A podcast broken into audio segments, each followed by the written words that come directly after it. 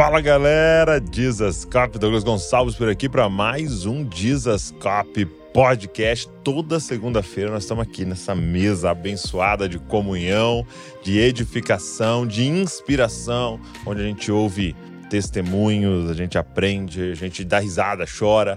E eu estou muito feliz de você estar aqui com a gente. É, cara, eu fico muito feliz todo lugar que eu vou de encontrar alguém que fala: Ah, eu sou um ouvinte lá do podcast. Então, se você está assistindo ou ouvindo, seja muito bem-vindo. Então, como eu disse, toda segunda-feira, 10 da manhã, um episódio novo. De quarta, a gente tem podcast também, é o Copiando Jesus. E aí ele é temático, a gente aborda sempre um tema é, específico e também é muito legal. Então, eu quero chamar você para acompanhar aí os nossos nossos podcasts. É, se inscreve aqui no canal ou também nas plataformas de podcast para você receber todo o conteúdo que a gente está gerando aí. Vambora! Hoje nós vamos falar muito aqui sobre missões, sobre missões. Estou aqui diante de um casal que tem dedicado a sua vida às missões, ao campo missionário. Nós vamos refletir, pensar e ouvir sobre isso hoje. Então vamos embora para o podcast de hoje.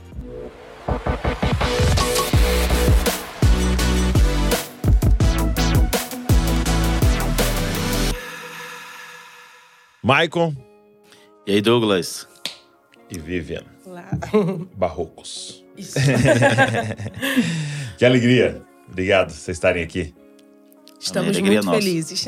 Muito bom. E agora, gente, eles não pegaram um avião para vir para cá. Eles pegaram o carro e vieram para cá porque eles moram em Bragança Paulista, finalmente. Exatamente. Chegamos. Chegaram, chegaram. Nós estamos gravando aqui é, no início de janeiro. Vocês chegaram agora no comecinho de janeiro aqui em Bragança, né? Sim. Nos primeiros dias de janeiro aí. Recém-chegados. Recém-chegados, Bragantinos, novinho. Ó, hoje tem o primeiro jogo do Bragantino, hein? É. Sim. Lá no estádio. Acho que o Michael vai. Você vai? É, eu fiz o check-in já. Olha aí, olha aí. É raiz, ele vai virar Muito- Bragantino muito raiz. bom. Conta pra galera por que, que vocês estão em Bragança Paulista. Que, que, é, qual é a, a grande missão que os trouxe pra cá? Sim. É, estávamos trabalhando há 10 anos né, no sertão, né? A gente estava lá no Nordeste. E a gente sempre sentiu o desejo de capacitar pessoas. Hum, E juntou com um tempo que nós acreditamos que foi um ciclo, né, foi encerrado, não de dedicar mais tempo ou trabalho para lá, mas em nossa própria família. uhum, E, e nós, né, conversamos, tínhamos, né, o desejo e recebemos uma ligação, né, de vocês também sim. e começamos a conversar sobre a gente fazer uma escola de capacitação missionária para a gente preparar pessoas para plantar igreja em qualquer lugar do mundo. Muito bom. Então, é por isso que nós estamos aqui.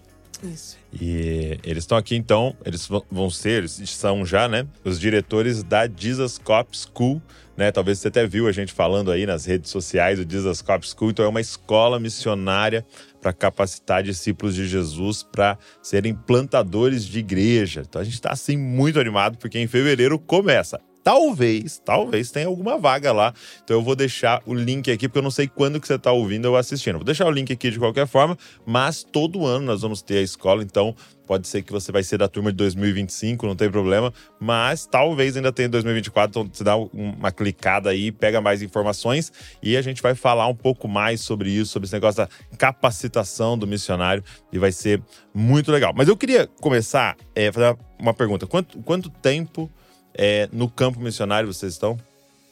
Sim, a gente tinha etapas né, diferentes, é, mas eu comecei há praticamente há 20 anos atrás. 20 anos atrás. E aí eu queria fazer essa pergunta para vocês dois, talvez cada um poderia dar uma resposta. É, para vocês, qual, depois de 20 anos, qual é o maior desafio para o missionário? Ok, eu começo então. Ah, eu creio, Douglas, assim. é, Eu creio que o missionário tem muitos né, desafios. Uhum. Né? Por exemplo, as finanças é um desafio. Né? É, Porém, eu creio que todos os recursos estão dentro do propósito de Deus. Deus, ele chamou, ele é fiel para poder cuidar de você, para cuidar da sua família. Eu acredito nisso. A questão da saúde, às vezes, em determinados locais é difícil, mas para mim não é a maior dificuldade. A maior dificuldade para mim é ouvir a voz de Deus todos os dias. Hum. É, a gente pode, de acordo com o tempo, com a nossa experiência, a gente pode substituir a dependência de Deus, a voz de Deus por aquilo que a gente já sabe fazer. Ok. Então isso é um grande perigo, porque acaba que com o nosso ativismo, com o dia a dia, com né, a jornada, a gente já sabe fazer tudo. Então a gente deixa, às vezes, de ouvir a voz de Deus. Porém, a voz que nos chamou, ela precisa ecoar todos os dias. Nós precisamos.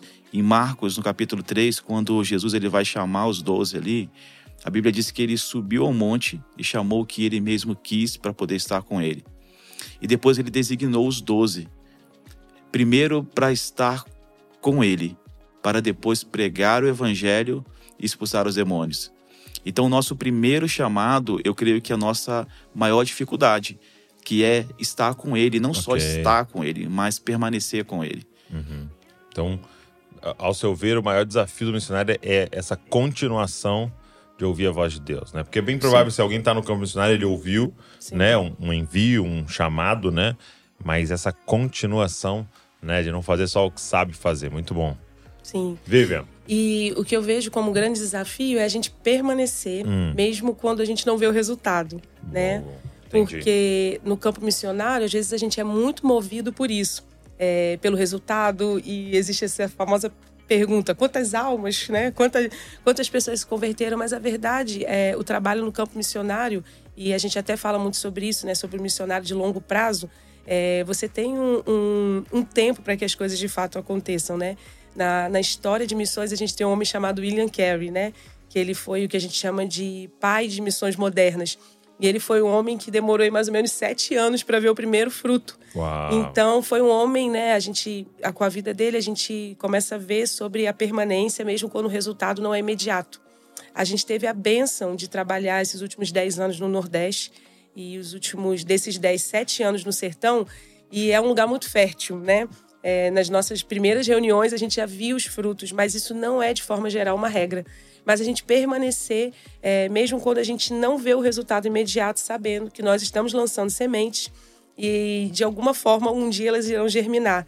Pode ser que não seja nem com, com você ainda estando ali, mas permanecer, como o Michael falou, né, naquela na palavra que te levou até ali e saber que Deus tem controle do tempo das estações, né? Então, de alguma forma, aquela palavra ela vai gerar, de repente, você já pode ter ido embora, pode ser outro missionário ali, mas você vai permanecer mesmo quando você não estiver vendo nada. E ah, algo que acontece muito no campo missionário é, e também não só no campo missionário, mas de forma geral na igreja, é, são esses resultados que às vezes assim você vai lá, começa a discipular a pessoa, mas daqui a pouco a pessoa volta para a vida que ela vivia e você precisa continuar ali investindo, continuar insistindo e crendo que a palavra de Deus tem um poder eficaz mais do que aquilo que você faz, né? Aquela semente que está sendo lançada. Então, é o missionário permanecer.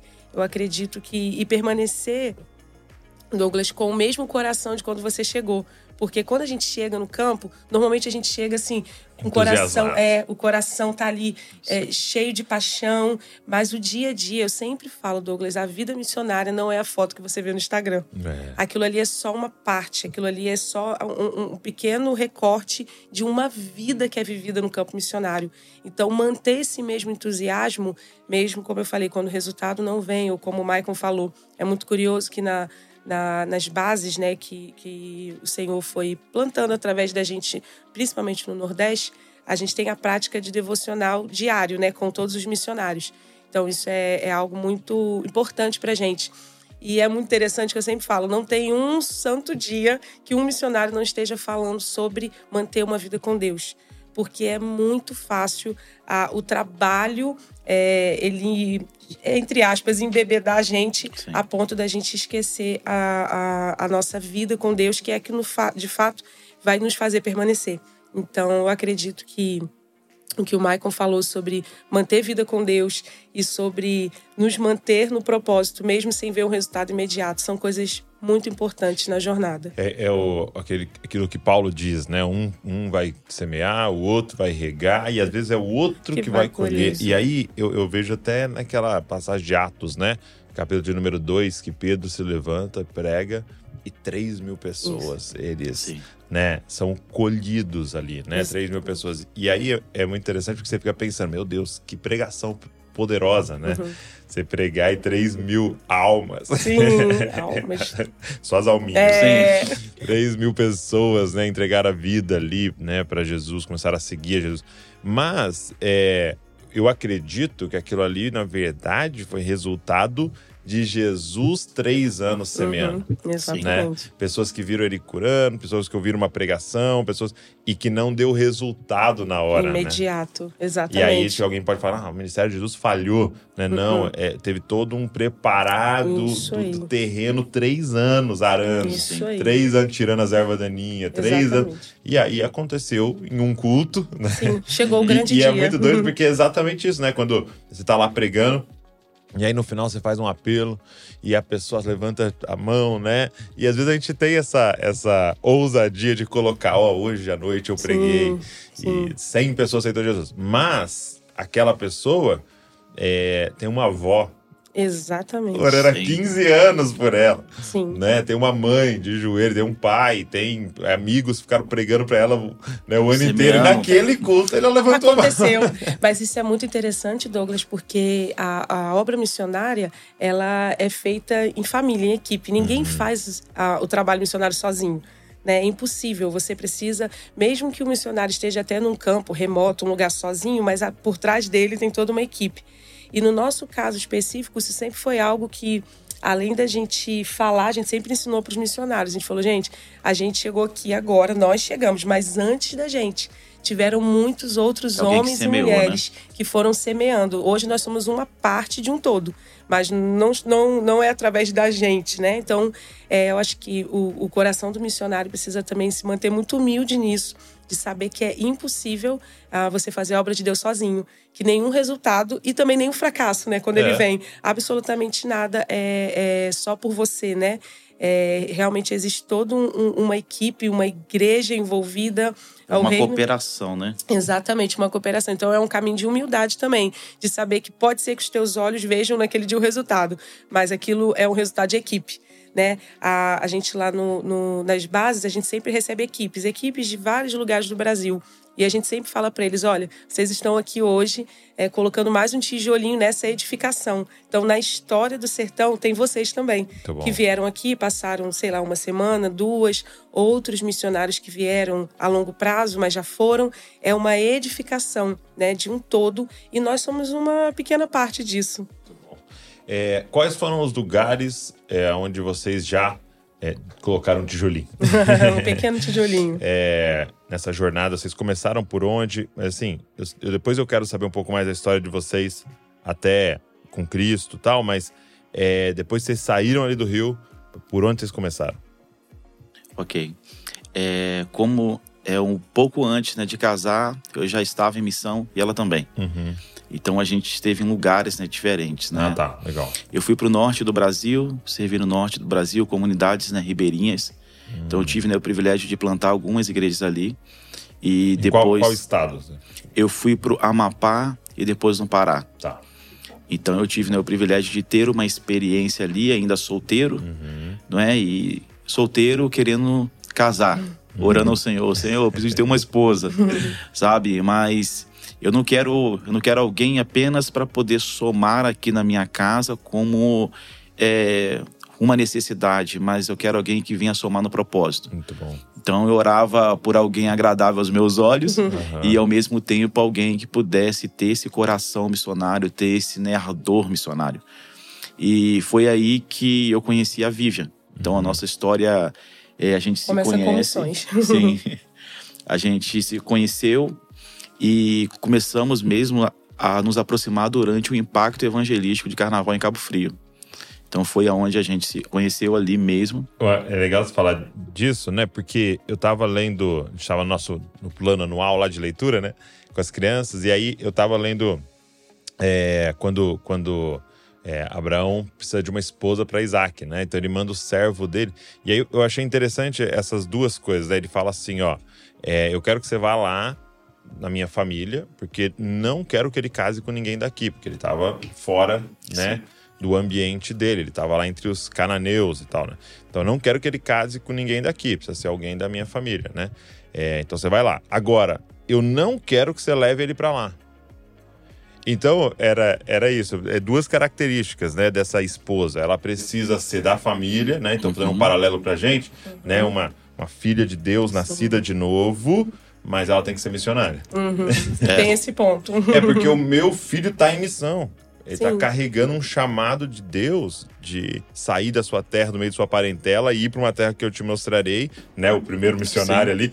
É, é, então eu preciso de alguém que esteja disposto a ir, Sim. né? Então é, é bonito isso, você entender. Eu tenho um chamado missionário, só faz sentido alguém ao meu lado que Sim, vai. isso ajuda muito, Sim. Douglas, porque eu falo assim da nossa jornada, o fato de ah, os dois serem vocacionados para a obra missionária, isso sempre ajudou muito a gente a manter a, a chama acesa. Um do outro, pra- né? Vai. um- exatamente, um do outro e poder também hoje, né, nós temos dois filhos, também poder passar essa chama pro coração deles, né? O nosso filho mais velho, sem a gente ensinar até hoje, ele ora, Deus que o mundo inteiro te conheça. Uau. Então, é uma chama que, que a nossa família, né? Que o Senhor é, foi colocando sobre a nossa casa. Então, é uma bênção, de fato, você casar com alguém que, que carrega esse mesmo, essa mesma vocação, né? Exato. Existem vários tipos de vocação e a vocação missionária, é, o fato de dos dois terem, isso ajuda bastante na jornada. Isso aí nos casamos com a expectativa de voltar ao campo. E foi quando mesmo a gente orando e a Vivian falou, Maico, eu creio que precisamos gastar um tempo aqui na nossa cidade.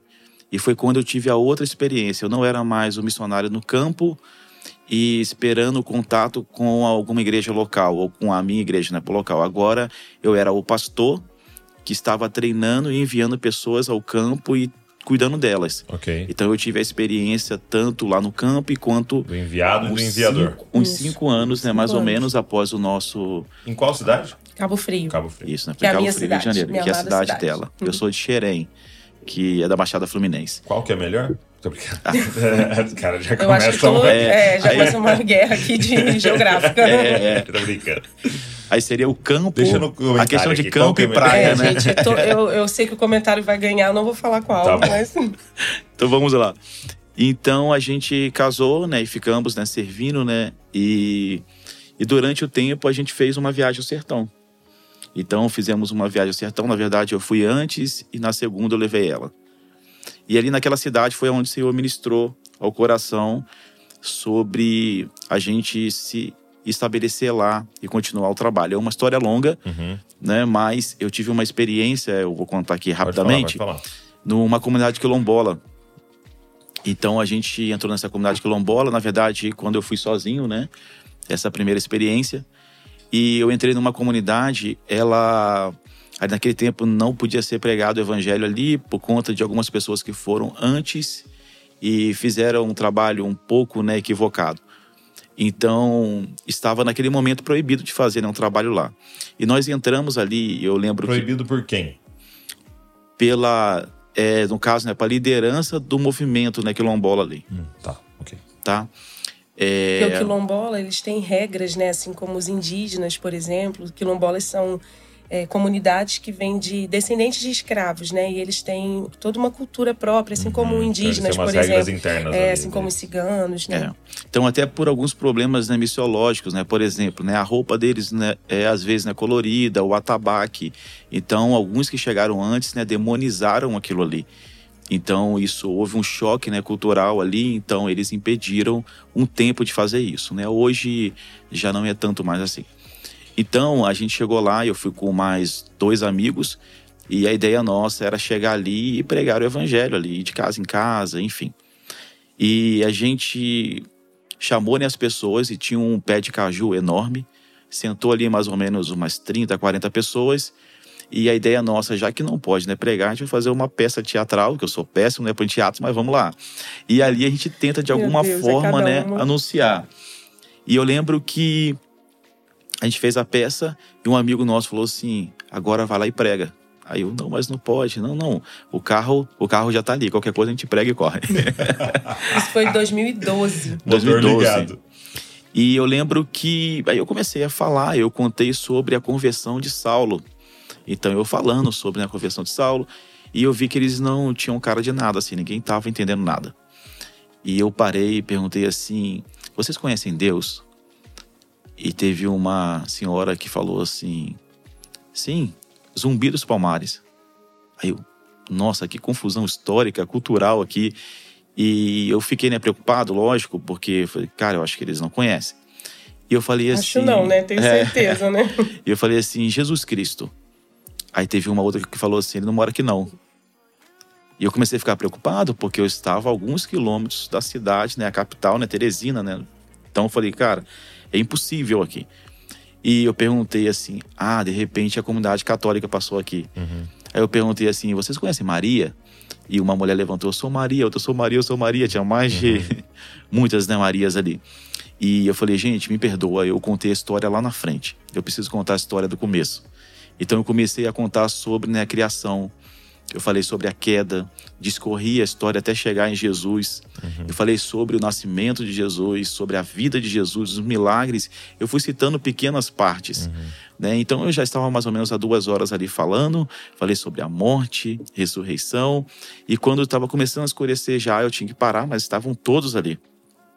Então eu falei assim: puxa, é, eu vou ter que ir embora. E eu não vou voltar aqui mais.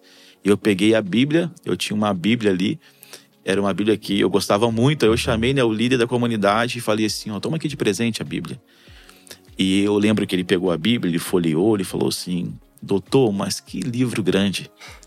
A próxima vez que você vir aqui, pelo menos uma página dessa eu vou saber, porque não tem ninguém que possa vir aqui e nos ensinar. Quando ele falou isso, Douglas, meu coração ficou assim, bem constrangido sabe? Porque eu estava numa comunidade fé, que era uma comunidade grande, e todo mundo querendo pegar o, é, é, assim, né, por microfone e pregar. E agora eu comecei a conhecer comunidades que tinham microfones ali, mas não tinha ninguém para poder pregar. Uhum. Então né, eram, eram né, microfones né, vazios. E a escala do domingo tá vazia. Tá é. vazia. Totalmente. Então aquilo me constrangeu e a voz daquele cara ficou ecoando no meu coração. Não tem ninguém para nos ensinar, não tem ninguém para nos ensinar. E um amigo nosso que estava ali conosco, ele nos ajudou ainda mais, né, a, é, a trazer isso. Ele falou assim, Maico, existem mais duas mil comunidades né, quilombolas. Duas mil duas comunidades? Mil, sem é. nenhuma igreja, é. sem nenhum missionário. Então, atualmente, hoje nós temos seis mil comunidades sertanejas, sem nenhuma igreja, sem nenhum missionário. Eles não têm o privilégio de participar de um culto uma vez por semana e tem duas mil comunidades, né, quilombolas, sem nenhuma na igreja. Então, aí foi isso. No ano de 2013, né, a gente, eu tinha que voltar outra vez porque eu fui, eu fui é, para poder pregar em Teresina uma conferência. E eu falei com o Vívia, ô Vívia, a gente podia ir e a gente queria ir para lá, mas também ir para o sertão para fazer alguma ação missionária ali foi aonde a gente viveu um milagre de Deus. Vou deixar é. a Lívia contar um uhum. pouco. E, assim, em 2013, a gente começou a sentir que nosso tempo em Cabo Frio estava acabando, né? A gente falou, começou a orar, aquela inquietação, né? De quando um tempo acaba. E aí teve essa oportunidade de ir para Teresina e a gente começou a orar e Michael falou, Vivian, vamos. Mas toda história missionária tem aquele perrengue, né? Financeiro, como vai ser, como não vai ser. E começamos a orar. E aí o primeiro milagre foi a passagem. Uhum. E o Michael já tinha, porque a igreja já ia pagar, aí eu ganhei a minha. Então a gente falou: bem, Deus está fazendo alguma coisa. Isso era para vocês irem visitar. Visitar. Uhum. O Michael ia falar nessa conferência em Teresina e a gente fez um planejamento. Bem, de Teresina a gente vai alugar um carro e nós vamos andar pelo sertão, porque a gente tinha um sertão como tinha algo no coração sobre o sertão. Okay. meu, da minha parte eu não conhecia, nunca tinha ido. O Michael tinha tido essa experiência e no, quilombola. E isso começou a, a, a, ganhar forma na nossa casa, nas nossas conversas, orações. E por fim, a, foi, muito, foi muito legal porque a gente começou a orar e a gente fez um planejamento. E eu lembro que na época esse planejamento era andar pelo sertão, alugar carro, hotel. É, hotel que eu falo de sertão, né? Uhum. para poder dormir, é, a alimentação, ir para alguns povoados e levar é, caminhão-pipa, cesta básica, enfim, a gente fez um, um planejamento enorme. Mação. Isso. E era eu e o Michael. E aí esse planejamento dava por volta de uns 6 mil reais, colocando tudo na ponta do lápis. E a gente começou a orar. E aí eu lembro que um dia um amigo nosso, é, ele chegou e falou assim: Michael, você tá em casa? E aí o Michael falou: tô. Ele falou: ah, vou passar aí só para deixar um negócio. Aí a gente tá bom. Foi bater na porta de casa, entregou um envelope e foi embora. Falou, Michael, esse aqui Deus mandou dar para vocês e foi embora. E aí, eu falo, né, missionário fica curioso com o envelope, né? Aí a gente falou, meu Deus, o que que tem aqui? Quando nós abrimos, tinha seis mil reais. Meu Deus. E ele falou que Deus tinha falado com ele um pouco antes, é, que era ele tinha, tem uma empresa que era para guardar, sei lá, uma porcentagem que era para ajudar no campo missionário. E aí com esse, esse foi nosso primeiro, primeira oferta missionária para fazer essa viagem. E aí nós andamos quase dois mil quilômetros pelo sertão do Piauí. E eu lembro que o Maicon chegou para mim, nós andamos em muitos povoados, muitos quilombos. Povoado que eu falo são lugares assim bem distantes da capital, né, bem interiorzão do sertão, é, com muita escassez de, de água, por exemplo, né? É, assim, só para deixar claro que o pessoal às vezes tem uma imagem do Nordeste, assim, um lugar seco, isso não é verdade, né? Uhum, Mas a gente tem lugares, assim, dentro do sertãozão mesmo, que ah, tem muita dificuldade com essa questão é, de água. Mas enfim, nós andamos. Eu lembro que o Michael me perguntou assim, Vivian, o que que, o que, que Deus está falando com você? E eu falei, Michael, que eu não posso fingir que eu não estou vendo isso aqui. E essa palavra ecoou no nosso coração. Isso foi em agosto de 2013. Nós saímos de lá já com a data para voltar. É. E aí, em fevereiro de 2014, é, que faz 10 anos agora, né? Nesse fevereiro é, desse ano, nós pegamos nosso carro em Cabo Frio é, um gol bolinha, Gol que bolinha. muito nos 1.0. abençoou. Saímos de Cabo Frio, andamos 2.100 quilômetros e a gente começou uma jornada é, no Piauí. É, e de primeiro a gente morou numa cidade chamada Picos durante três meses e a gente tinha uma vida assim bem de trabalhador mesmo. A gente saía de casa às 8 da manhã com uma lista de cidades e fazendo o que a gente chama de uma pesquisa missionária, né? E, e, e tá naquilo que até você falou, né? De. É, para ouvir a voz de Deus, né? Exatamente. Porque é muito comum a gente montar uma estratégia. E assim, não há nada maligno nisso, Não. né? Mas às vezes a gente vai nos nossos meios carnais, né? Assim, Uhum. nos nossos meios humanos, vamos chamar assim, né? Exatamente. É, poxa, qual é a cidade? Qual na minha cabeça aqui, por aqui vai ter uma influência que vai não sei o quê. Agora esse ouvir a voz de Deus, Senhor, qual? Qual? E Qual foi é? exatamente, Foi exatamente isso, isso. né? Porque Foram três meses ah, num raio de 200 quilômetros da cidade que então nós você saiu às 8 da morávamos manhã e só voltava à noite. para poder ir nas, nas cidades.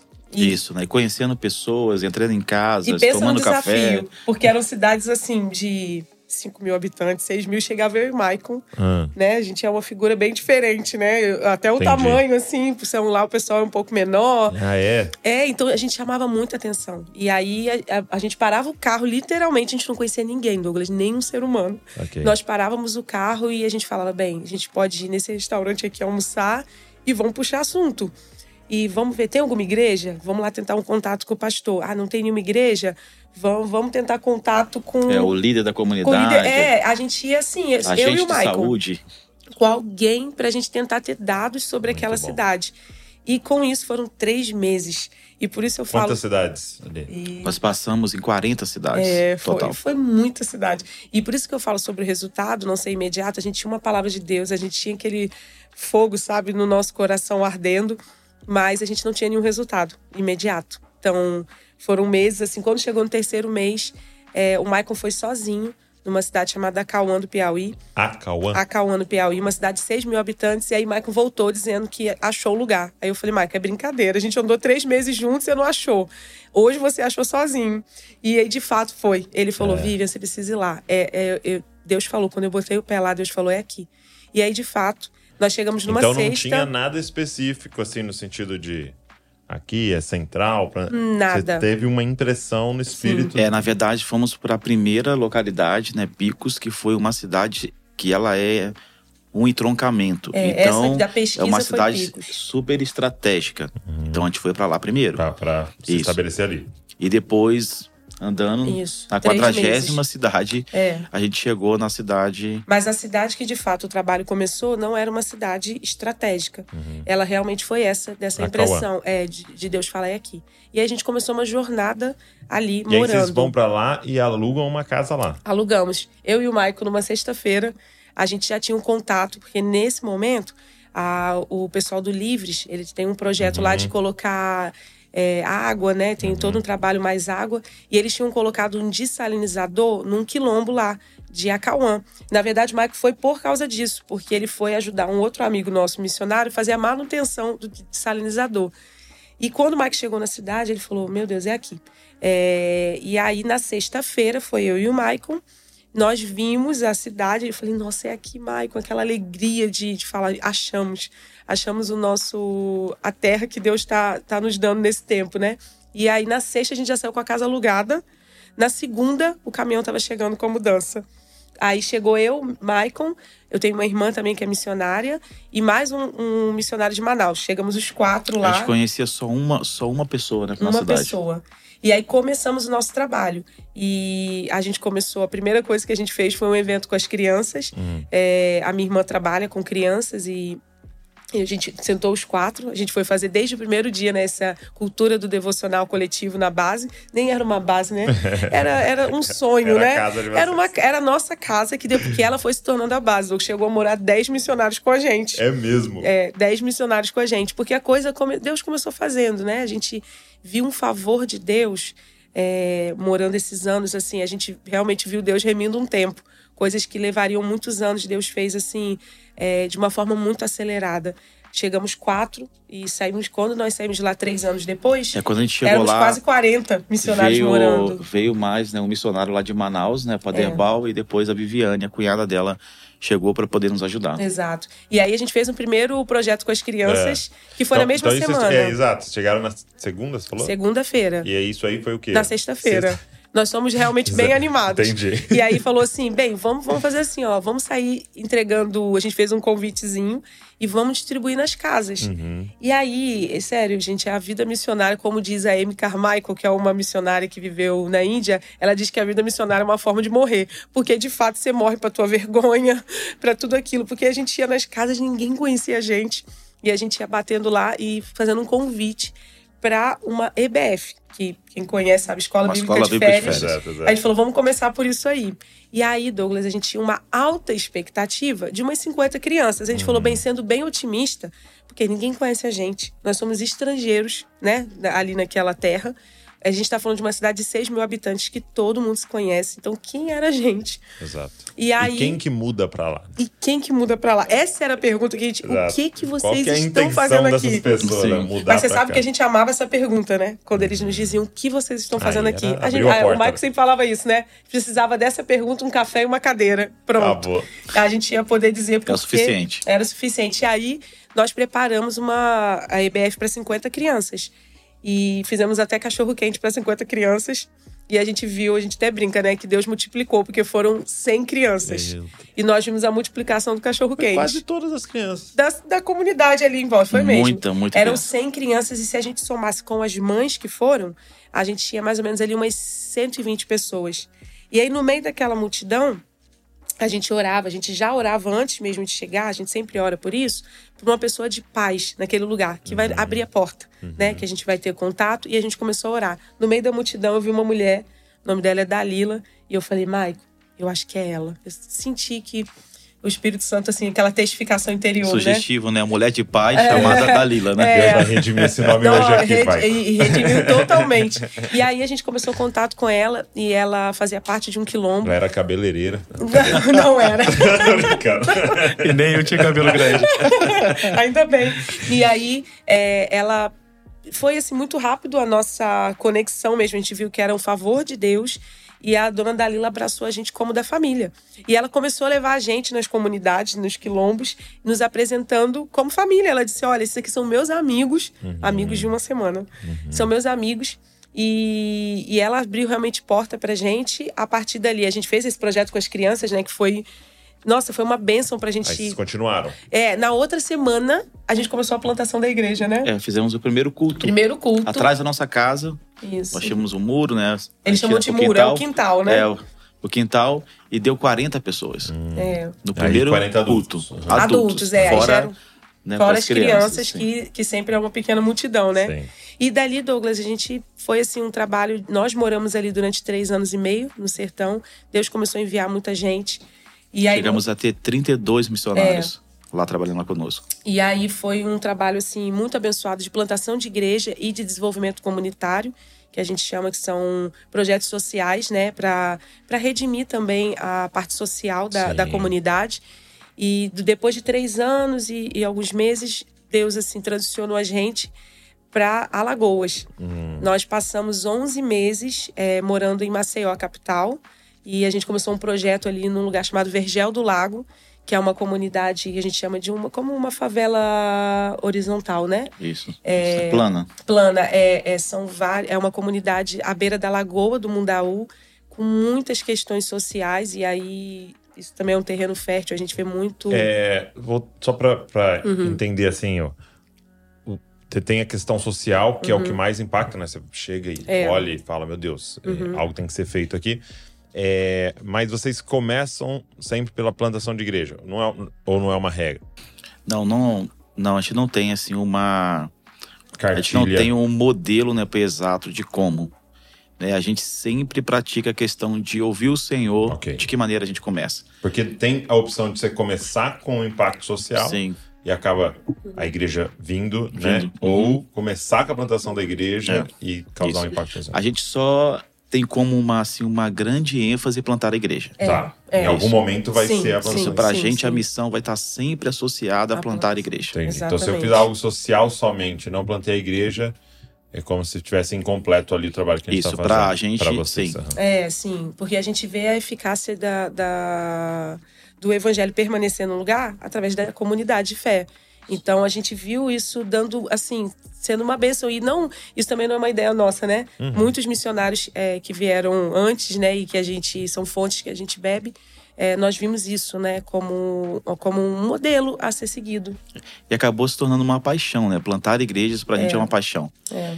Então, é, até mesmo, né, o Ronaldo Lidoro, ele disse que é, plantar igrejas é o método mais eficaz de fazer o evangelho perdurar em alguma comunidade. Sim, com certeza. Então, se a gente pensa que aquilo que a gente está fazendo precisa perdurar, a gente precisa fruto ir lá né, e plantar uma igreja. Exatamente. Isso. E aí no Vergel do Lago a gente começou é, um projeto também com as crianças, é, literalmente assim como no sertão, né? A gente está falando de, de, plantação de igreja e de projetos sociais, gente, que o teto era o céu uhum. né? E que o chão era terra. Quando você pensa, né? Começamos um projeto social, parece que alugou um é, galpão, não, né? Não pense nisso. A gente está falando, assim, de igrejas plantadas que durante muito... No sertão, que durante muito tempo o, o teto dela era aquele céu que é maravilhoso do sertão, que é muito estrelado.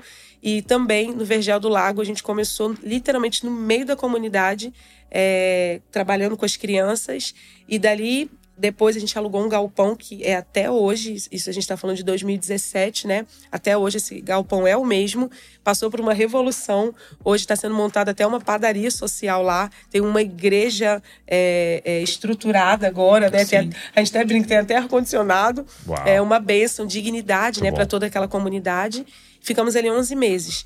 Aí Deus nos levou de volta para aquilo que, é, que, queima muito no nosso coração, então, que é o ali, sertão. Ali era Maceió. Maceió, é, a gente um já está na capital de Alagoas. De Isso. Maceió, tá. Isso. Aí vocês mudaram para lá. Isso, durante 11 meses. Durante a gente, 11 meses, a gente moraram sai do sertão, ali. Do Piauí, a Cauã. Uhum. E o trabalho continua. Isso a gente sempre gosta de dar ênfase, assim, nenhum e trabalho aí, parou. missionários ficaram lá. Sim, preparou uma liderança. um casal, né? Que Isso. ficou lá, né? Paul Jonathan, né? Paul Aleph. Isso no Vergel do Isso, Lago. no Vergel do Lago.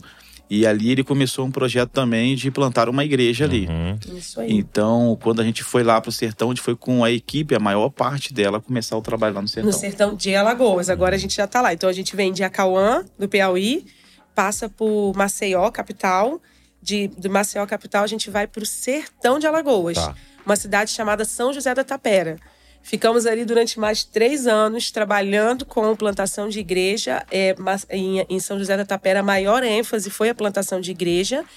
É, também é muito importante né, as pessoas saberem que dentro do Brasil a gente tem o que chamamos de povos não alcançados, né? Então, sertanejos, quilombolas e ciganos, que a gente teve a oportunidade de trabalhar em São José da Tapera, na verdade na cidade ao lado, né?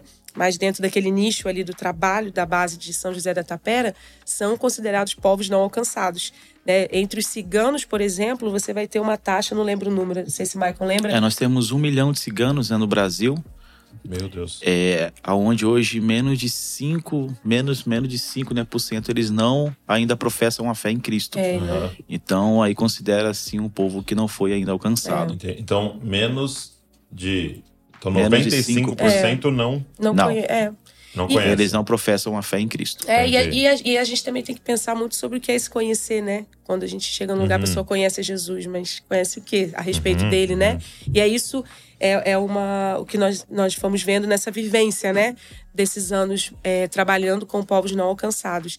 E aí nós ficamos mais três anos trabalhando ali em São José da Tapera, com a plantação de igreja. Hoje tem uma igreja plantada na, na cidade, tem outra na, no, no interior, no Interior povoado povoado. chamado Piedade e também com muitos missionários Deus foi acrescentando né trabalhadores ele nos disse para orar né rogar ao Senhor da Seara para que enviasse os trabalhadores e a gente foi vendo isso né a, a, a- como essa oração tem resposta porque ela está alinhada com a vontade de Deus e a gente sempre orou por Deixa eu isso só abrir um parênteses Sim. aqui.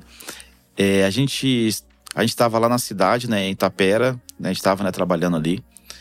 E a gente conheceu esse povoado, né, Piedade. A mesma proporção que a gente tinha antes. A gente vai conhecendo os povoados e conhecendo né, pessoas.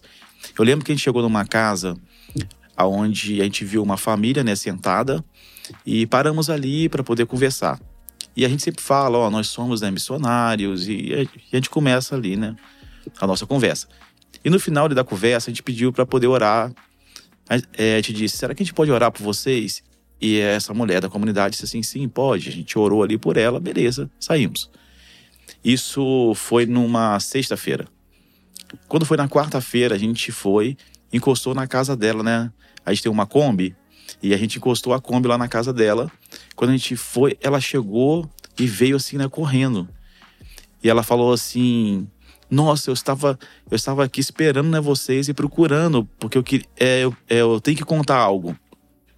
E ela disse que naquele dia ela estava sofrendo muito, ela tinha dor porque que ela tinha né, hemorragias. E, e isso há bastante tempo, né? É, ela tinha um né, Vivian? tumor que causava é, um hemorragia tumor que nela. causava aquilo ali.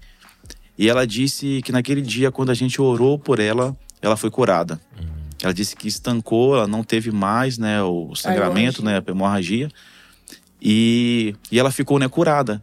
E ela pediu pra gente fazer um culto na casa dela pra poder agradecer o Senhor. Aham. E ela disse assim: "Ah, e eu queria muito convidar algumas pessoas. Eu posso?" A gente, lógico que pode. Deve. melhor impossível né Jesus abriu a porta. E essa mulher, né, a Cineide, ela convidou algumas pessoas. Então a gente chegou num povoado pequeno. Tinha mais ou menos 70, 80 é, pessoas. lotado assim Estava lotado que o ela quintal da casa Ela dela. convidou 70, 80 é tinha muita Aham. gente Ela muita saiu a gente. convidar e, e o convite dela falou assim: Eu preciso contar algo. E é algo super importante.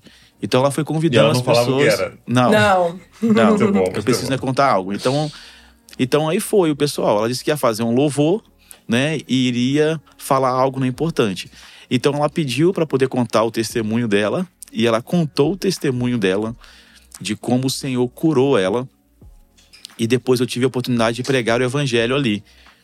E eu lembro que depois disso aí começa uma história com essa família. É, a Cineide, ela virou assim, o que a gente chama mesmo de uma missionária. Ela é uma missionária com a gente hoje, com o trabalho lá, porque através dela é, e do testemunho dela e, e da, da ousadia dela mesmo, da pregação do evangelho, ela começou a levar, a gente plantou uma igreja ali e ela é hoje uma das colunas da igreja ali, da a igreja que a gente chama de Igreja do Sertão, né? Todas têm esse nome, Igreja do Sertão, ali em Piedade.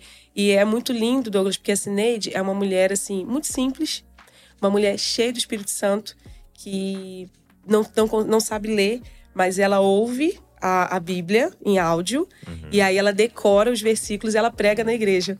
É, através daquilo que ela decorou. É uma intercessora, uma mulher de Deus. E esse ano passado foi muito lindo, porque depois do nosso tempo em São José da Tapera, que são muitas histórias, a gente volta para Maceió e ali já estava iniciando um- um- uma plantação de igreja. E aí a gente ficou durante três anos servindo, trabalhando na plantação dessa igreja na capital novamente. E aí a gente sempre faz uma conferência de mulheres lá. E aí nesse última, na última conferência agora do ano passado, é, eu tinha ido umas semanas antes lá no sertão e eu falei, Cineide, queria te fazer um convite. E aí ela falou, fala. minha amada, que ela, ela é muito uma pessoa muito, muito gentil e ela disse: Eu falei, eu queria te convidar para você ir falar na nossa conferência de mulheres. E ela falou: Vívia, eu nunca fui para Maceió sem ser para o hospital. Foi muito lindo assim. Ela, eu falei, Sineide, pois bem, então dessa vez você não vai para o hospital. E aí ela foi lá para nossa casa e a gente pôde assim servir ela, vai lá à praia, ela nunca tinha ido à praia e a gente pôde viver essas coisas com ela e ela falou na conferência de mulheres para 500 mulheres.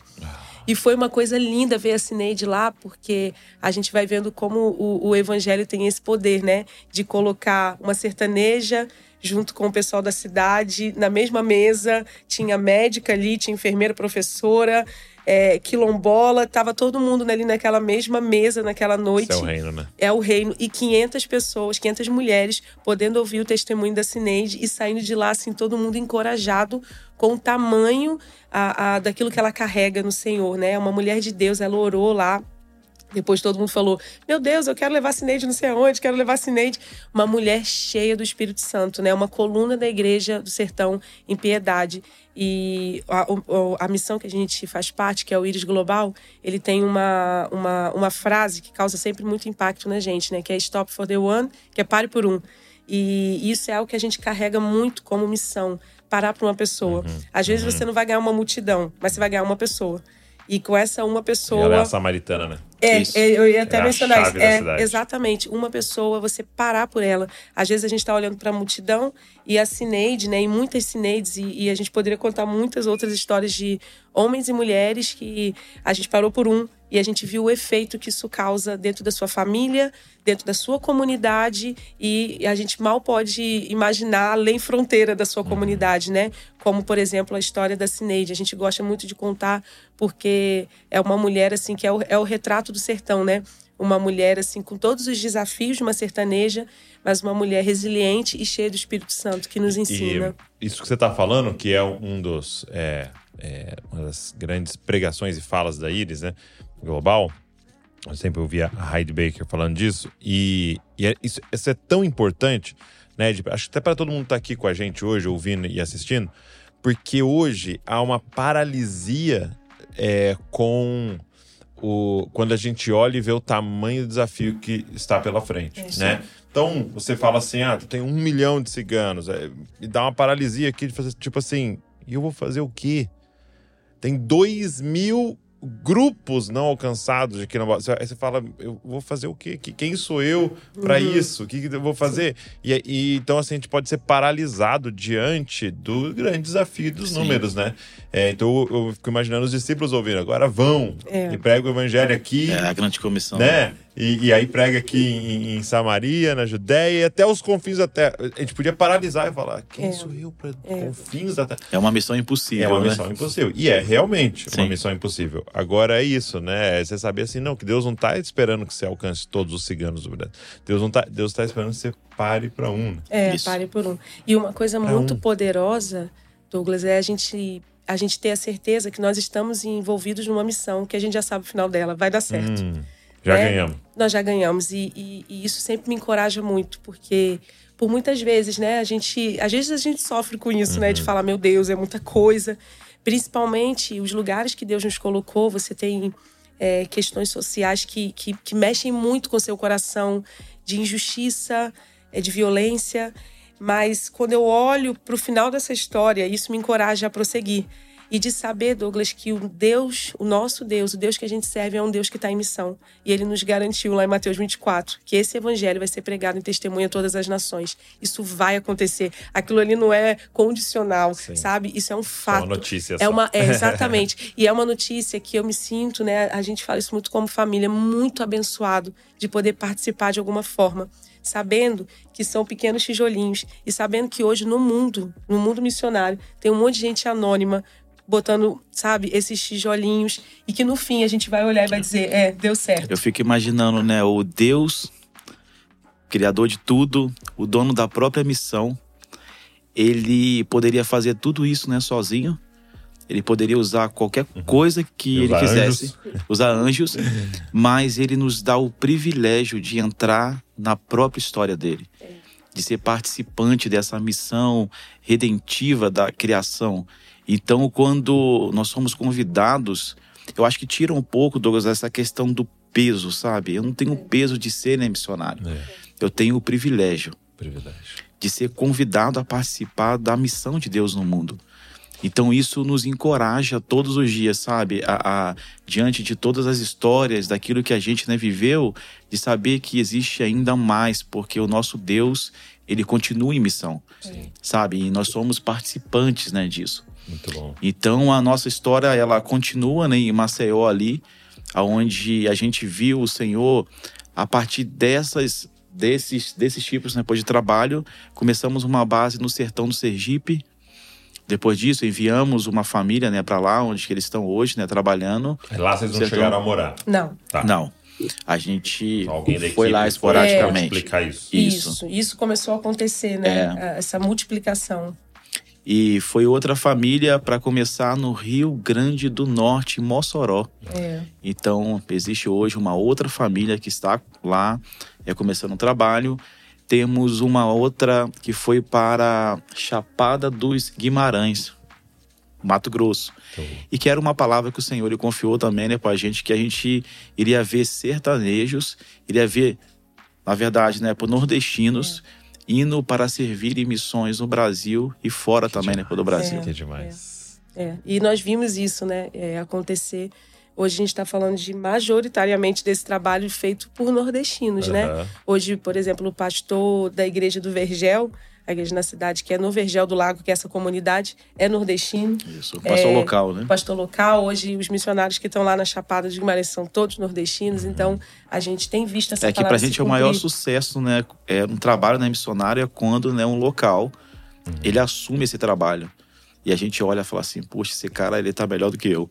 É, no sertão Então, lá é um de- do. Piauí, né? Hoje a gente tem vários missionários que são é, incorporados hoje à, à missão, que são dali, são sertanejos. Sim. A gente tem até uma, uma missionária que veio com a gente agora trabalhar na escola, que ela, ela é do Uhum. sertão de São José da Tapera, de um povoado de lá, e hoje ela está aqui, Tá aqui. vai estar servindo também na escola esse ano. Então, pra gente, assim, é, é uma- é uma grande honra, né? Poder ser um canal disso. E, e vocês falaram então que é, com a plantação de igreja você começa então também um impacto social, né? Você começa também a mexer nas questões sociais, né? Acho que é muito daquilo do, do evangelho todo para o homem todo, né? Isso. Não adianta Isso, só Lausanne, dizer, né? olha, é, exato, é, Jesus salvou você, você vai é, entrar no reino de Deus, mas você vai passar fome até lá, ou você vai estar completamente doente até lá. O, o evangelho ele vem Exposto causando esse, violência. aham, esse impacto.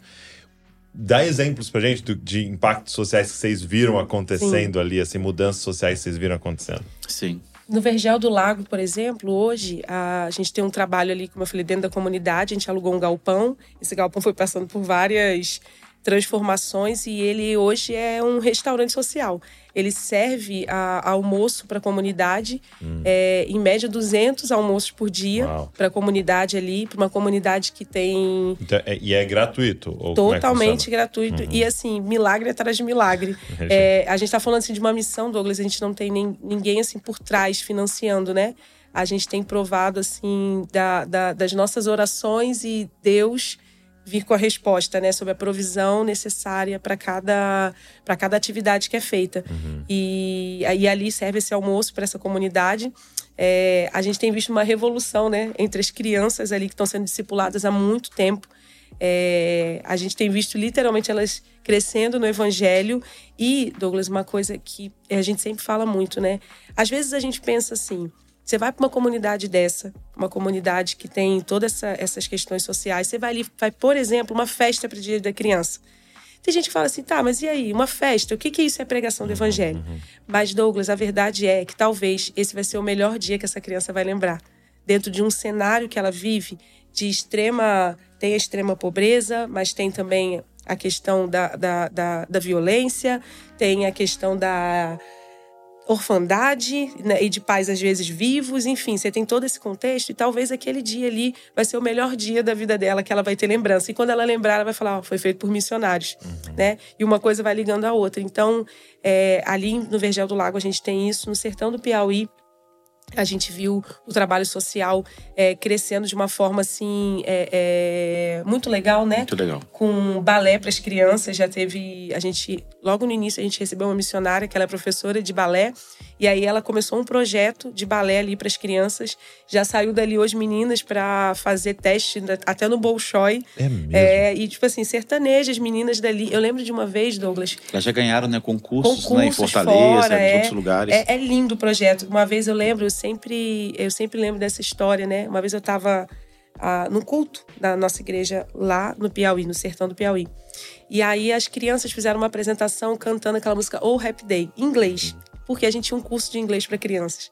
E eu lembro de uma senhora que estava do meu lado, o nome dela é Maria, e ela me chamava de Dona Vivian. Elas têm muito esse costume, a gente tenta tirar, mas enfim, é só uma questão de carinho, né? Não que a gente peça. E ela olhou para mim e falou assim: Dona Vivian. E a netinha dela tava, a filha, tava cantando inglês lá na frente. Ela olhou para mim e falou assim: Dona Vivian, quando na minha vida eu pensei de ver uma filha minha falando inglês.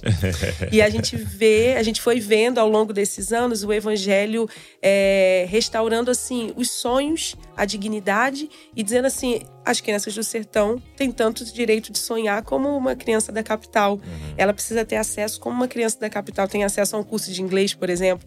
Então a gente foi vendo essa como a transformação social, né?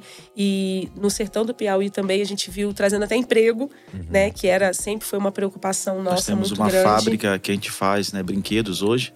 Uhum. Uma outra que ela faz, né? Violões, é, faz também, né? Carrom. E hoje já está fazendo e alguns... como que foi? Até conta, porque ah, você me contou okay. no passado, mas para a galera ouvir, como é que foi a história dessa do, do violão, né? Como é que nasceu? Ah, violão, sim.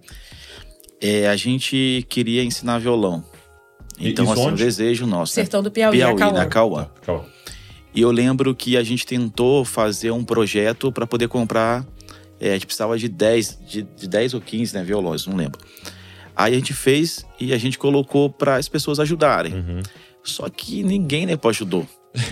E eu lembro que a gente ficou assim, a gente ficou triste, né? Assim, um pouco, porque a gente queria muito ensinar as crianças. E o Andrei, né, que estava lá, né, o professor, né, pro missionário, e eu lembro que eu falei assim, Andrei, a gente tem duas opções. Uma é ficar triste, uhum. ou a outra é perguntar a Deus o que, que ele quer disso. Muito bom. Então a gente escolheu perguntar a Deus o que, que ele queria disso. O Andrei Bo teve. Escolha. Isso. Uhum. Ele teve né, o desejo de. Ele falou assim: Cara, eu acho que eu vou aprender a fazer violão. E vou construir para poder ensinar eles. Então assim começou, só que era muito mais caro aprender a fazer violão porque ele tinha que ir para o Paraná estudar lá e ele tinha que pagar o curso e depois ele tinha que voltar. Então era um negócio caro, mas Deus ele estava nisso. Então ele foi e conseguiu de uma forma sobrenatural o dinheiro para fazer o curso, para poder pagar a passagem, ficar esse tempo lá né, estudando. E ele veio. Aí precisava do segundo milagre, que era comprar o equipamento, uhum. né, para poder fazer né, os violões. Então é, apresentamos ao empresário e ele viu e de cara ele gostou. Foi o mesmo que patrocinou é, a de brinquedos, uhum. né? Que a gente tem uma fábrica lá. E então ele começou a pegar jovens lá do sertão é, para poder aprender a fazer né, violão. Então ele começou a ensinar uma profissão. Então tinham né, jovens que viviam lá com o salário do pai, que às vezes era assim, né, o Bolsa Família, é, um dinheiro né, pô, escasso ali, e eles começaram a ter o próprio é o, próprio é o próprio né, sustento e passou também a ter uma profissão. Então eles começaram a fazer violões perfeitos. Então a gente tem alguns artistas aqui do Brasil que hoje eles usam esses violões que foram né, feitos é lá no mesmo. sertão. É, saiu direto do sertão de Acauã. Né? E, e, essa história para mim era é tão maravilhosa, porque assim, é, a nossa forma humana e carnal de olhar, eu acho que Deus está nos chamando para ir para um lugar mais profundo, porque você fala assim, não, Deus está nos dando uma direção, da aula de violão, beleza? Né? Então vamos fazer aqui um, um, uma campanha para arrecadar dinheiro para comprar violão. E de repente ninguém doa. E aí é, a gente pode parar, né, e falar assim, poxa, deu errado. Poxa, Deus não estava falando nada é. que era aula de violão. Poxa, é o coração duro desse pessoal. Olha como é, né? E aí você fala, poxa, é, né, não deu certo. porque não ofertaram, né? E Deus tinha um plano tão maior do que isso. Sim. E aí você parar e falar, não, peraí, se não doaram, Deus tem alguma coisa aí a mais, né? Deus está nos levando para algo. Então você imagina, se tivessem doado, Sim, quão não teria pequeno projeto seria? hoje. Não tem uma fábrica, É. você não tem emprego, né? Então acho que Deus está nos chamando a olhar para além das adversidades, que para nós é uma adversidade, né? E falar, Deus está querendo fazer algo maior. Sim. Tem uma outra forma. E né? não somente suprir uma necessidade, Não. mas trabalhar uma transformação. É. Então, quando a gente fala de um projeto assim, um projeto de transformação, é algo que vai né, perdurar. Então, daqui a pouco eles vão estar ensinando outras crianças, outros né, jovens a é, aprender uma profissão nova. Eles podem ir para qualquer lugar do mundo hoje, Exato, Douglas. Exato. Porque que um luthier hoje, ele tem emprego em qualquer lugar do mundo. É, né? verdade. E a gente viu isso acontecer muitas vezes, né? É, no meio da frustração, né? no meio do Exato. caos, é, Deus ir e aquilo ser uma matéria-prima para algo muito maior do que. Sempre, sempre. É, e, e a gente vê que assim, a mente de Deus ela é inalcançável, né? E a gente é tão limitado, a gente olha e fala, bem, essa aqui é a necessidade. Quando na verdade Deus consegue ver além daquilo. E a gente viu isso acontecer, né, durante esses anos morando ali no Nordeste, porque a gente sempre se sentiu altamente incapaz, né? E, e realmente homens fracos e pequenos na mão de um grande Deus, né? Como o Hudson Taylor sempre falou, né? E a gente sempre se sentiu assim. E a gente viu realmente o poder de Deus se manifestando nisso. bom. Porque eu olho para trás, a gente olha para trás e fala, bem, só podia ter sido Deus Só Deus. para fazer isso tudo, né? Como eu falei, a gente viu Deus remindo. A, a gente ficou 10 anos, mas a gente fala, meu Deus, parece que foi assim toda uma vida, mas a gente viu Deus remindo e a gente viu é, como é bom você estar alinhado com aquilo que é a vontade de Deus Sim. né? A gente falou, bem, Deus ama. Eu, eu acho lindo, Douglas, que João 3,16, quando ele fala esse versículo que é tão falado, tão. Às vezes a gente não tem a profundidade quando ele fala que ele amou o mundo todo. Deus não quer nada mais, nada menos do que o mundo todo. Então, quando nós estamos em missão, andando de um lado para o outro, a gente está fazendo parte daquilo que é o amor do coração de Deus, que é o mundo todo. Então, nós estamos alinhados. Então, a gente vai ver essa a vontade de Deus, sabe? O favor, é o favor de Deus. A gente viu coisas, Douglas, assim, desde as mais grandiosas como essa, de, de receber ofertas de um carro para missão, de uma Kombi, que toda base tem uma Kombi abençoada que quebra. Bendita Kombi. Bendita Kombi, Deus nos ajude com elas. É, e de outros de carros, mas a gente também viu. Eu lembro de um dia, a gente estava no aniversário da igreja, e a igreja do Sertão, lá de Acauã, tinha muita gente, porque vieram todas as igrejas dos povoados, porque a gente começou a plantar igreja em vários povoados simultaneamente. E a, e a gente reuniu todas elas. E aí eu lembro que a gente chegou e falou assim, no final, e a gente sempre teve uma cultura de comida, né? Sempre no final tinha uma comida. Todo culto. E aí a gente, claro, no dia de festa, a igreja lotada. E a gente falou, bem, é, a gente já tinha preparado comida. Tava chegando no final do culto, as meninas vieram e falaram, Vivian, comida não vai dar, não. Tem muita gente. E eu falei, gente, vamos pro plano assim, que é o melhor plano que há no sertão, cuscuz. Vamos fazer mais cuscuz. E eu lembro que a gente começou a fazer cuscuz ali correndo, era, era e a gente tinha dividido. Foram vários dias de festa. E nessa última noite a gente tinha dividido. As mulheres ficaram na igreja, os homens tinham ido para um anexo e as crianças para outro. Então eles estavam divididos. E aí, Douglas, foi muito, foi muito lindo, porque a gente começou a servir e de fato, mesmo o que a gente tinha feito, não daria suficiente. E todo mundo que estava trabalhando na equipe viu a comida literalmente multiplicando. Desde lá do início, né? Eu brinco que Deus multiplicou salsicha, multiplicou cuscuz, multiplicou missionário. É. É, a gente foi vendo, sabe, esse favor de Deus. E eu lembro que cada vez que a bandeja ia, todo mundo pegava, voltava com comida todo mundo ficava. Não é possível, gente. Tá- tá, a, gente a gente serviu, aí ficava, você serviu, servi. Pegaram, pegaram. Eram coisas assim. E a gente comeu ainda no final, É, né? eram coisas assim, sabe, sobrenaturais.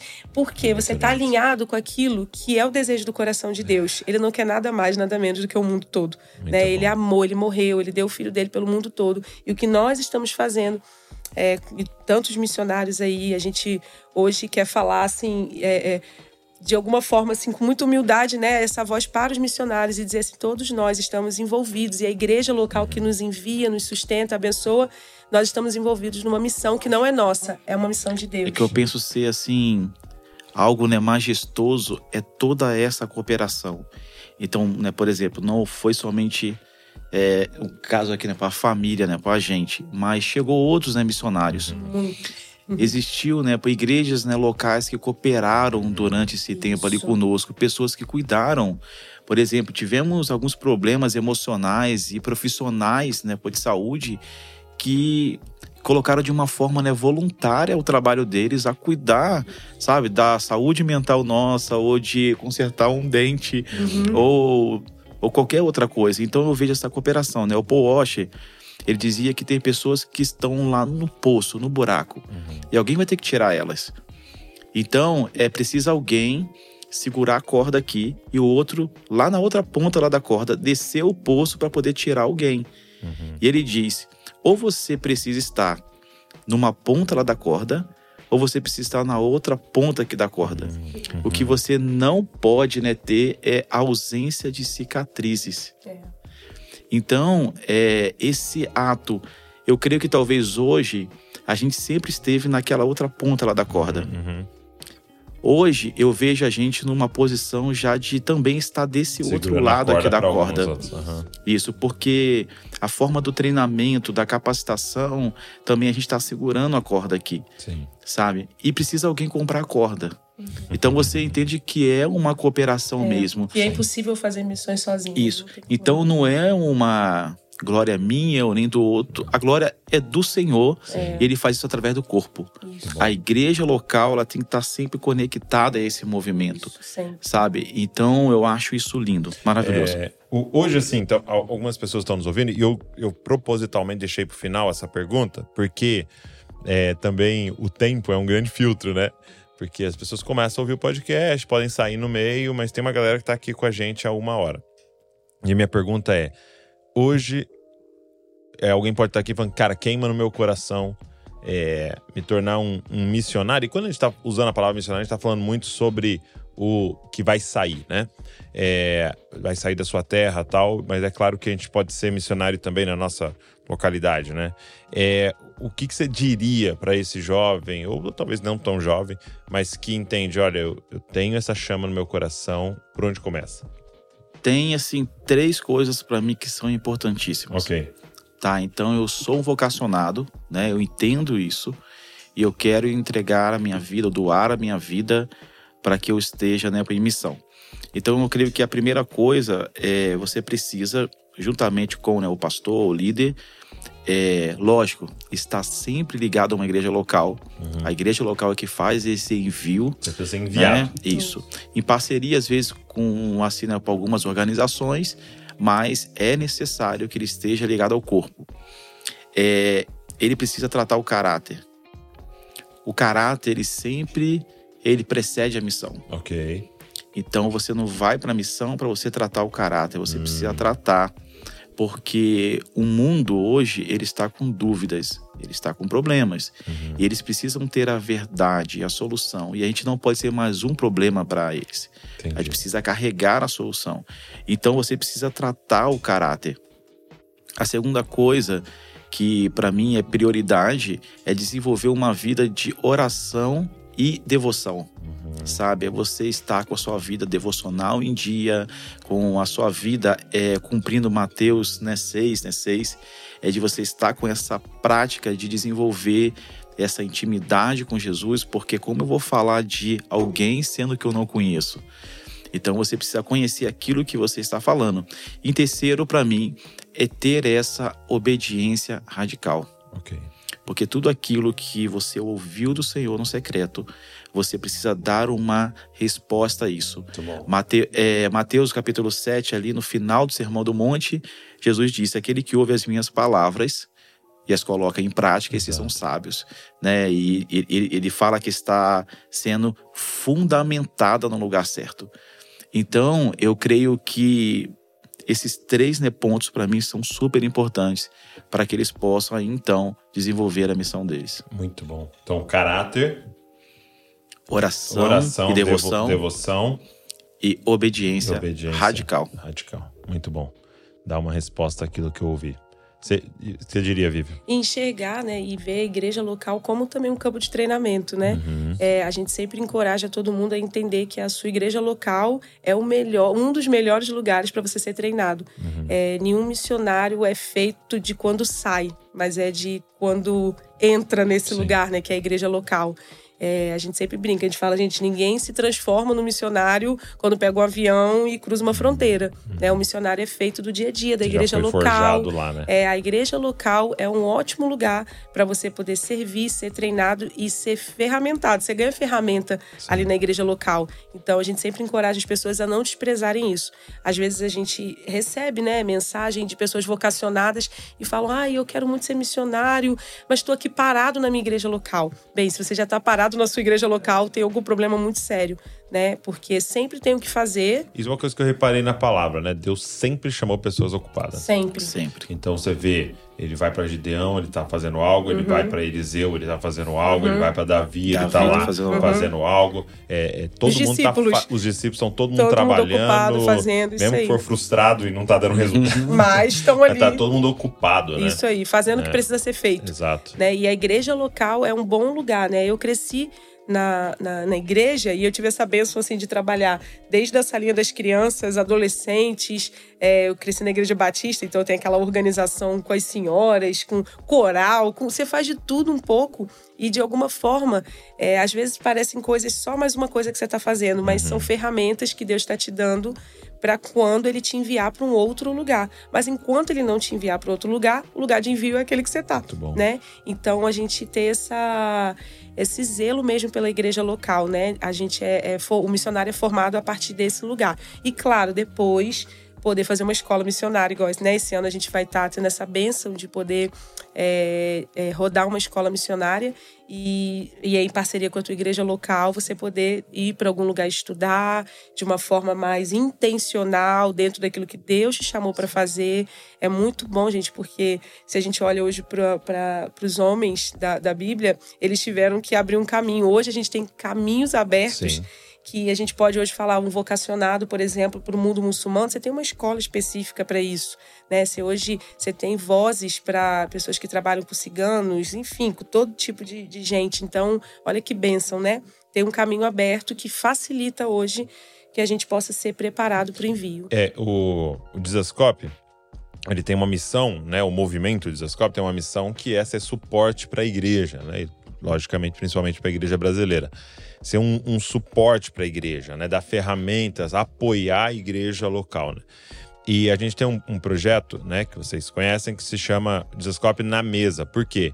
Porque a gente quer dar a oportunidade das pessoas sentarem à mesa com alguém que já tenha um caminho aberto, uma experiência nessa área que ela entende que ela é vocacionada. Sim. E aí eu convidei, né, o Michael e a Vivian para fazerem parte do Na Mesa e eh, darem pra gente aqui um curso, né, um curso extremamente focado, é um curso é introdutório, claro, sobre é, essa vida missionária, sobre missões. Então, talvez esse ano você não vai vir aqui para Desascope School, são a gente vai receber aqui uma média de 100 pessoas para morarem aqui, mas você entende que você precisa ser treinado. Então a gente quer dar essa introdução para você. Tá? Então, eles gravaram esse curso, são, é, se eu não me engano, mais de 15 aulas ali focadas é, em você entender um pouco mais sobre o que é missão, o que é o vocacionado, como começar, por onde começar, é, e tudo isso que vocês ouviram aqui na prática, né? Foi apresentado a teoria ali para vocês é, nesse curso. E eu queria convidar você a fazer. É um investimento super baixo que nos ajuda com toda a equipe, todo mundo está trabalhando aqui também, lógico, abençoando o Michael e a Vivian. Então, eu vou deixar o link aqui, você pode fazer esse curso. É 79 reais, 79 reais o curso, ou tem uma taxa a mais, você pode ver todos os cursos que tem lá na mesa. Tem mais de 20 cursos lá de, de liderança, de pregação, de liderança de jovens, de adoração, de escatologia. Tem muita coisa legal lá que vai compor todo é, essas ferramentas que você precisa. Mas se você quiser começar apenas por esse, tem essa opção de fazer só um também, ok? E eu queria até que vocês falassem um pouquinho assim, qual que é o coração de vocês é, nesse curso ao sentar à mesa com essas pessoas. Sim. Uma das coisas importantes que a gente sempre né, pensou que não é simplesmente ir ao campo missionário Uhum. ou não somente ir fazer um projeto social ligado à igreja na comunidade onde que está. Mas é necessário a gente se capacitar, a gente sermos capacitados para fazer da maneira né, correta. Então, né, durante o curso, é, eu falei muito sobre a fundamentação. Sabe? A gente precisa estar fundamentado dentro de uma teologia correta, dentro de pensamentos né, missiológicos, para que venhamos a cumprir a missão com toda excelência. Então, nós falamos tanto de fundamentos quanto de desafios né, missionários. Então, ali eu estou dando dados, estatísticas, estamos falando da maneira também com que o próprio Jesus ele cumpria a missão a maneira com que ele nos Muito enviou e, qual, e quais foram todos os conselhos que Jesus deu para que a gente pudesse aplicar a missão da maneira dele. Muito bom. Sabe? Então, assim, é, eu creio que está de uma forma fantástica. Muito bom. E é muito bom isso, né? Você poder sentar à mesa com homens e mulheres de Deus que trilharam um caminho né? Eu acho que é, essa é a beleza da igreja e da história da igreja, que você não precisa reinventar aquilo que já foi inventado, aquilo que já foi suado sangue para aprender e muitos erros foram cometidos na jornada dos dois. Com certeza eles cometeram erro, então eles vão colocar aqui, ó, não vai nesse caminho, vai por esse. Fica tranquilo, você vai ter os seus desafios, uhum. você vai ter as suas coisas que você vai ter que inventar, vai ter a, a trilha que você vai ter que abrir no facão para a próxima geração. Mas tem muita coisa aí que já está pronta, então você pode ser treinado, tá? Então, faça esse investimento. Você entende que o Senhor te chamou, é, começa por aí, dizendo: Senhor, eu quero fazer essa, essa oferta, esse, esse investimento nesse meu desenvolvimento para que eu possa realmente fazer com zelo aquilo que o Senhor está me chamando, colocando nas minhas mãos. Então, vou deixar o link aqui para você fazer e eu tenho certeza que vai ser muito, muito, muito produtivo. É, uma coisa que eu tenho percebido, assim, é que até nesse nosso, nesse nosso processo aqui da família das Copas de plantar a igreja, é que esse elemento missional ele faz parte do DNA da igreja, né? Talvez algumas igrejas pensem assim: ah, não, a gente não é tão missionária, a gente nossa ênfase é mais tal, né? Mas não existe isso, não. né? A igreja é missional e, e, é um DNA dela. E a partir do momento que eu tiro, eu vou ter um corpo deficiente. Isso. É isso que eu tenho Uma deformidade, né? Sim, é, no desenvolvimento da igreja, né? Porque algumas pessoas pensam, não, a igreja precisa estar mais madura para fazer missões. E, na verdade, missões amadurece a igreja. Isso. Exatamente. Então... A gente vai estar. Tá... A igreja que está trabalhando em missões está trabalhando com o próprio Deus, né? É, é algo que a gente sempre dá muita ênfase, é Deus é um Deus missionário, né? Deus é o Deus que chamou Abraão e disse que ele seria uma bênção para todos os povos. Sim. E a partir dali a gente já vê um, um, um trabalho missionário começando, né? A bênção de todos para todos os povos é Jesus. Então hoje a gente carregar essa mensagem, a igreja carrega essa mensagem, né? Então, quando nós, a igreja está envolvida em missões, a gente está envolvido com aquilo que Deus está envolvido, né? A gente, eu acho tão lindo, Douglas, porque tem muita gente que acha que missões começou em Mateus 28. Uhum. Mas é tão lindo que quando a gente vê aquele ide por todo mundo pregar o evangelho, já estava ali nos Salmos, né? Quando ele fala anunciar entre as nações, é, declare, diga entre as nações que o Senhor é o rei. É, então a gente já vai vendo que é, é, fazer com que as nações conhecessem a Deus, isso já é um mandato de muito tempo, né? Sim. Mateus 28 é só mais uma parte, um desenrolar dessa trama que a gente vai vendo durante ao, ao, longo de toda a Bíblia e que começou lá com o chamado de Abraão. Vai lá, Abraão, sai da tua terra, da tua parentela e as promessas que Deus faz a Abraão e a partir das promessas que são depositadas sobre ele, aquilo que ele faria com a promessa é: você vai ser uma bênção para todos os povos. E é isso que Deus chama a igreja, né? A ser uma bênção para todos os povos. E essa bênção é levar Jesus para todos os povos. Muito bom. Tô muito animado, gente. Também. Obrigado. Obrigado, Douglas. Meu Deus, esse ano obrigada, é incrível. Obrigada. Obrigado muito por animada. vocês ouvirem a voz de Deus.